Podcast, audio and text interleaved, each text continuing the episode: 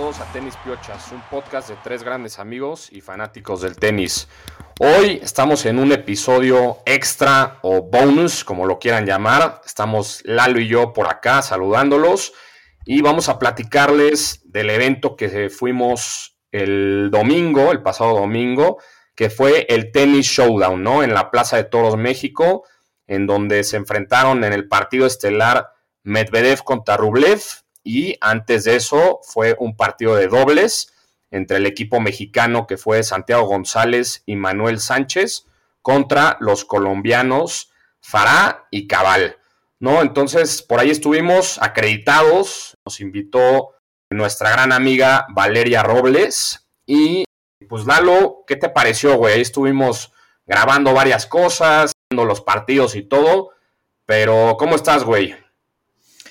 Muy bien, ¿y tú, Jor? Aquí, aquí dándole ya miércoles, ombligo de semana, extrañando a Rulo, pero pues vamos directo al grano de este evento que fuimos el domingo. No sé si mencionaste que fuimos con Alan Mesiano, tu hermano, gran tipo, Nos, nos, ayudó a, con toda la cobertura, a grabar, ir por algunas chelas. Tú, Jor, te echaste como tres pizzas, ni te hagas güey. Y, y, la, y la pasamos bien ahí en, en el evento. Es la segunda edición que se hace de Tennis Showdown. Recordemos que esto se intentó hacer, este, este evento, este match de exhibición se intentó hacer desde 2021, donde creo que, creo que igual eran Medvedev y Rublev, ¿no? Pero por todo el tema de pandemia y de Rusia y demás, se cayó el evento y hasta noviembre del año pasado se logró hacer eh, la primera edición, que originalmente era entre Gael Monfils y Nick Kirgos, dos güeyes muy, muy pues, showmans y, divertidos. Pero se cae Monfils, alternativo usan a Cameron Norrie y se hace en la Arena Ciudad de México, ¿no?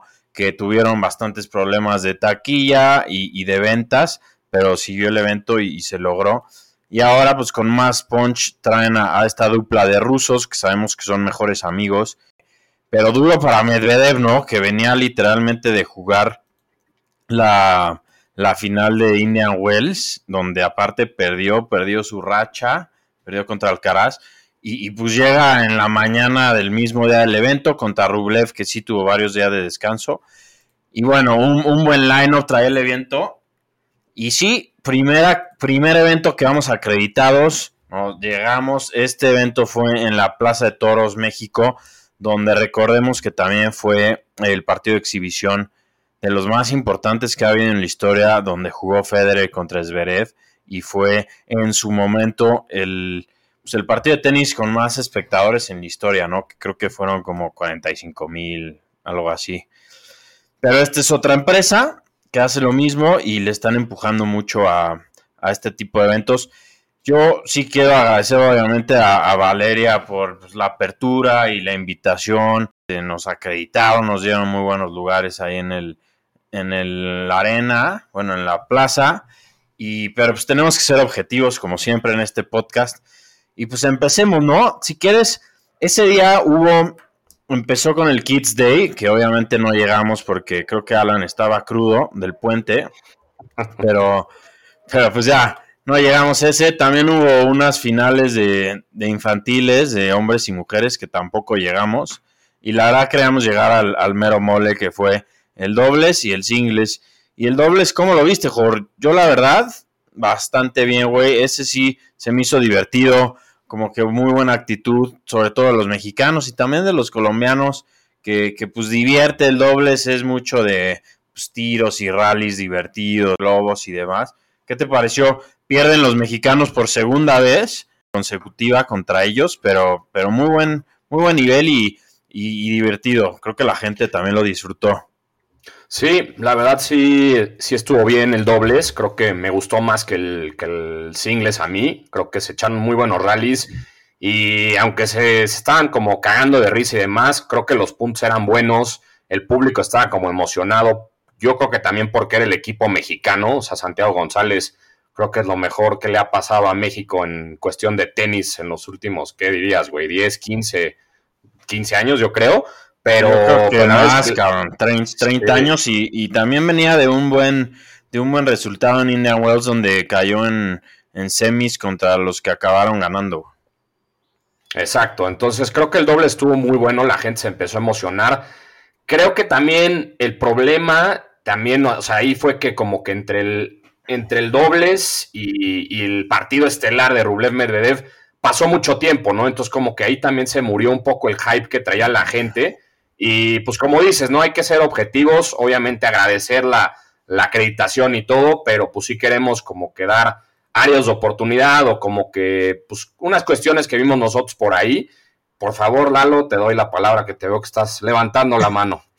No, es que antes de que te pases al singles, sí, ya no me acordaba, hubo un conciertito que habrá durado como una hora de una persona, de una señora ahí que cantaba bonito, estaba cantando unos classics, pero la verdad ni me acuerdo cómo se llama. Y sí, como que se perdió la inercia. También no es fácil pues, hacer este evento, por ejemplo, que fue el, fue el lunes, la gente trabaja al siguiente día, no es tan fácil pues echar drinks, aunque nosotros sí lo hicimos, pero pues, la gente tiene que trabajar al siguiente día y se retrasó el horario, entonces ya, ya iba tarde el singles y esta mujer no paraba de cantar, ¿no?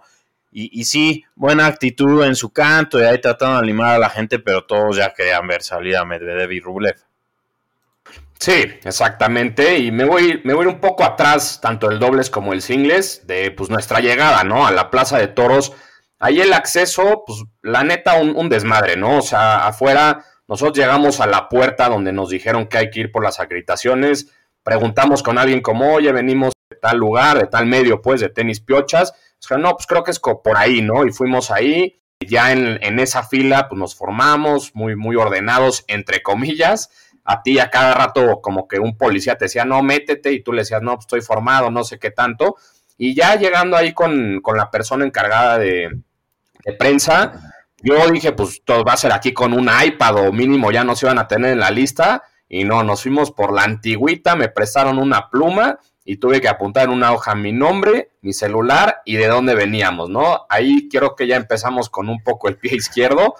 Y pues sí, ¿no? O sea, como que también no, no, era una confusión enorme de puta, no sé ni dónde van ustedes, pues ustedes solo pasen y ahí como que vayan, vayan viendo qué onda, ¿no? Sí, yo creo que, o sea, por lo menos siempre que voy a los eventos deportivos y otros eventos, me fijo mucho en, en los accesos y en las entradas, porque ahí te puede decir muchísimo de qué tan capacitada está la gente, qué tan serio está el tema, y le faltó muchísimo. Digo, también es importante mencionar que un par de días antes del evento, ya en las redes anunció el Tennis Showdown que sus boletos iban a estar al 50% off, ¿no? A la mitad de precio, que esto se me hace muy injusto para la gente que compró sus boletos con tiempo. Había boletos de hasta como 4 mil pesos, creo que era el más caro en el tendido de hasta abajo. Pero pues no es justo con la gente que sí pagó y reservó con tiempo, pero pues lo hacen para llenar el estadio y, y como tuvieron muy poca pues, demanda, pues lo hicieron así. Y ese mismo día cuando estuvimos llegando, ¿te acuerdas que como que estaban regalando muchas pulseras, había mucha confusión en las entradas y sí, la mesa de prensa de acreditaciones era un chiste con cartulinas amarillas y sharpies tenían escritos ahí el registro, nadie sabía nada y, y bueno, no, pues, pues ya, tú, tú estás llegando al evento, lo menos que quieres son problemas y, y ya. Cuando entramos, no sé si te acuerdas, después de obviamente hacer la parada por una chelita, que estaba bueno el calor, fuimos pues ya directo a checar nuestros lugares en, lo que hacíamos tiempo. Y me acuerdo que, yo le, le, pregunté a uno de los acomodadores ahí de la plaza que, que cómo veía el tema, que si se iba a llenar o no. Y, y, no me dejó grabarlo porque sí le pregunté, pero, pero dijo que no, que, que la verdad se, se, veía bastante mal el panorama de, de gente y pues solo se, confirmó más tarde, ¿no? En el de dobles empezó a llegar gente y en el de singles, pues ya que, supongo que era la totalidad de la gente que iba a ir al evento, pues no creo que ni estaba, yo creo que ni al 50% y eso que toda la zona de arriba, que digamos es como lo más amplio, yo creo que deben de haber ahí por lo menos unas 15 mil personas, eso estaba cerrado, o sea, nunca fue la intención vender eso, ahí tenían lonas de patrocinadores y sí, no pudieron llenar ni, ni el 50% de la plaza, que, que pues también se me hace curioso, ¿no? Como ya viéndolo como para tema de negocio, pero no hay que adelantarnos. Entonces llegamos, fuimos por la chela, nos apuntamos y, dimos la vuelta, ¿no? Fuimos a ver, pues, qué más, qué más tenía el evento, a ver si había, no sé, si algún hospitality, si, si alguna rueda de prensa antes, pero no encontramos nada, ¿no, Jorge? Sí, no, absolutamente nada. O sea, creo que va de la mano que todo estaba muy mal organizado, como que nosotros entramos y creo que había un partido de, como decías tú, de los, de los juniors ahí, alguna final que están jugando y como que dimos la vuelta ya dentro de la, de la plaza para más o menos ubicarnos en, donde nos íbamos a sentar.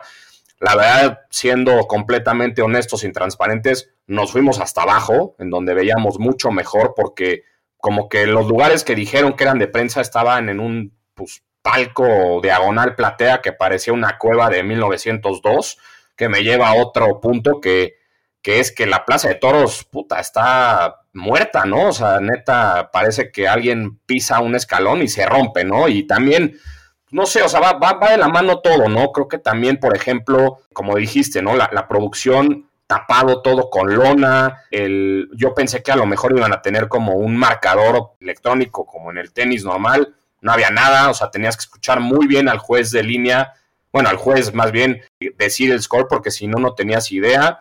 Hablando del juez, neta, creo que ese güey lo agarraron afuera también. Le dijeron, güey, ¿sabes las reglas del tenis? ¿Sabes el scoring? Dijo que sí, y lo sentaron ahí, porque también escribía nuevamente a la antigüita en un papel, con una pluma y en un papel, el score, ¿no? Que eso, puta, no se ha visto nunca, güey. Sí, increíble lo del juez, o sea, no sé quién era, pero pobre güey, la verdad, estaba llevando el score, sobre todo que es rápido, aquí, por ejemplo, el doble, estar llevando el score ahí en, en un papel no está fácil y y también, no sé si, bueno, sí, claro que nos dimos cuenta, no había mucha visibilidad, ya no sé si era porque el juez era bastante malo que marcaba puta saques que claramente iban fuera y bolas que estaban fuera. Pues no decía nada, seguía el punto. Hasta Medvedev ya se burlaba en algunos, en algunos puntos.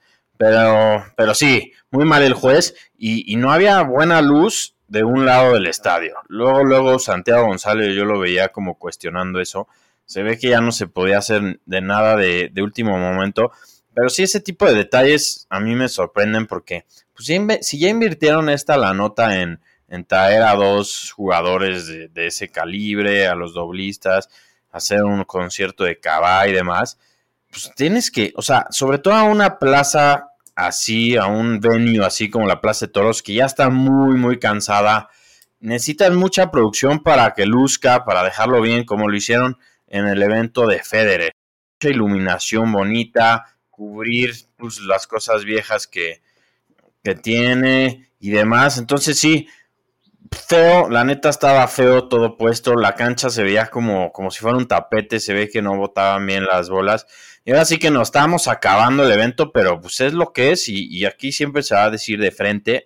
No sé qué más viste, Jor. También recoge bolas, pues yo que no pasaban de los ocho años, cabrón no se sabían las reglas. De David Rublev ya se pasaban las bolas entre ellos porque pues, los recogebolas no le hacían caso. Entonces sí creo que fue falta de preparación. Yo creo que esta gente que lo organiza no, no tiene tanta experiencia organizando este tipo de eventos, pero bueno, se, respetan las ganas, pero sí hay muchísimo que mejorar para hacer un evento pues, más serio. Sí, totalmente. O sea, hablando del evento como tal, creo que básicamente ya dijimos todo, salvo que también, obviamente, respeto a cada marca y todo lo que tú quieras, pero ahora sí que, o sea, repitiendo un poco, con todo respeto, no conocía yo a los patrocinadores, no sé si tú, pero cada que pasaban eh, los anuncios de los patrocinadores, decíamos, puta, pues quiénes serán ellos, ¿no? O sea, como que unos patrocinadores medio raros, la verdad.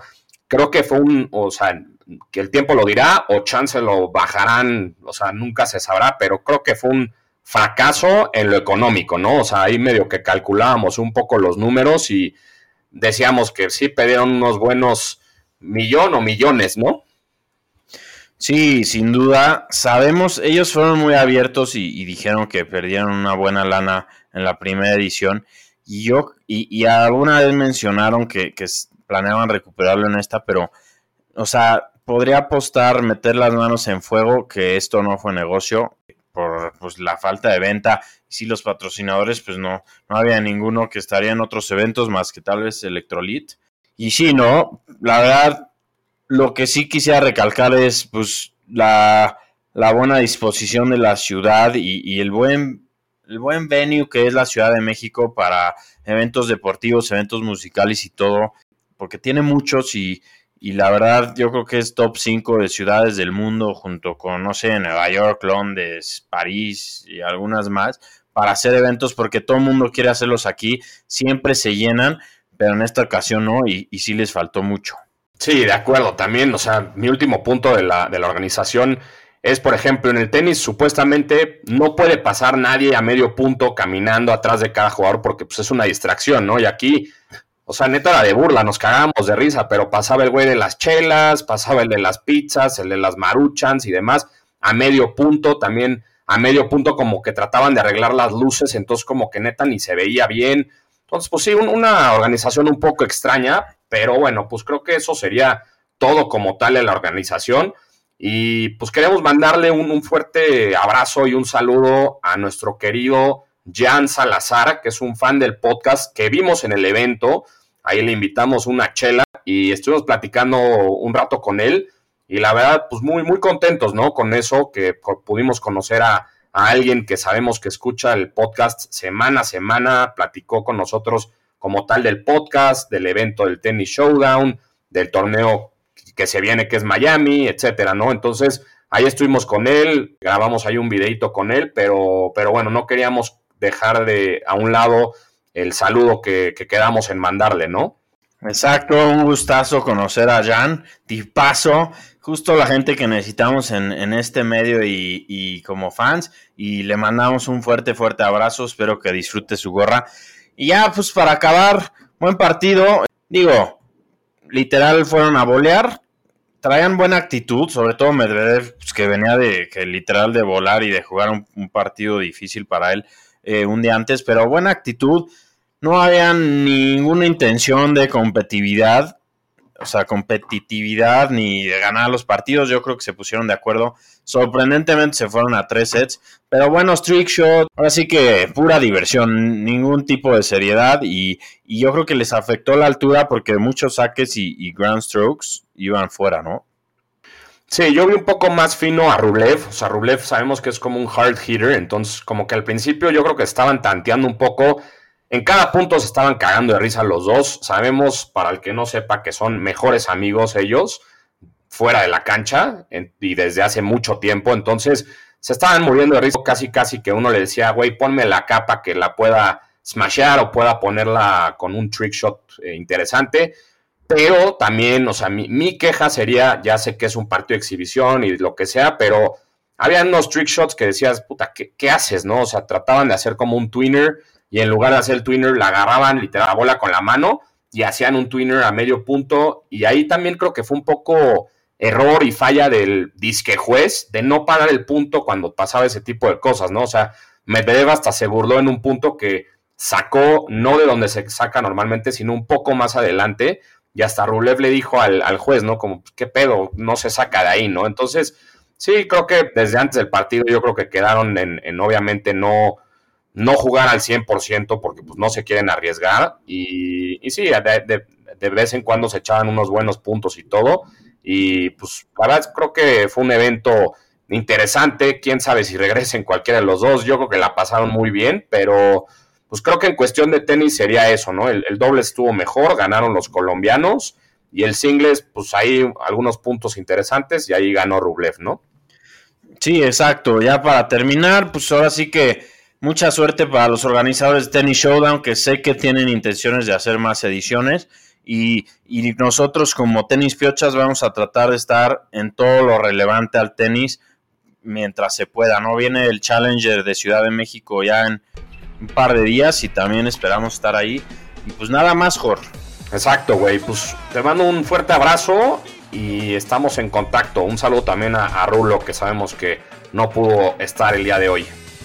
Abrazo y suerte, cabrón.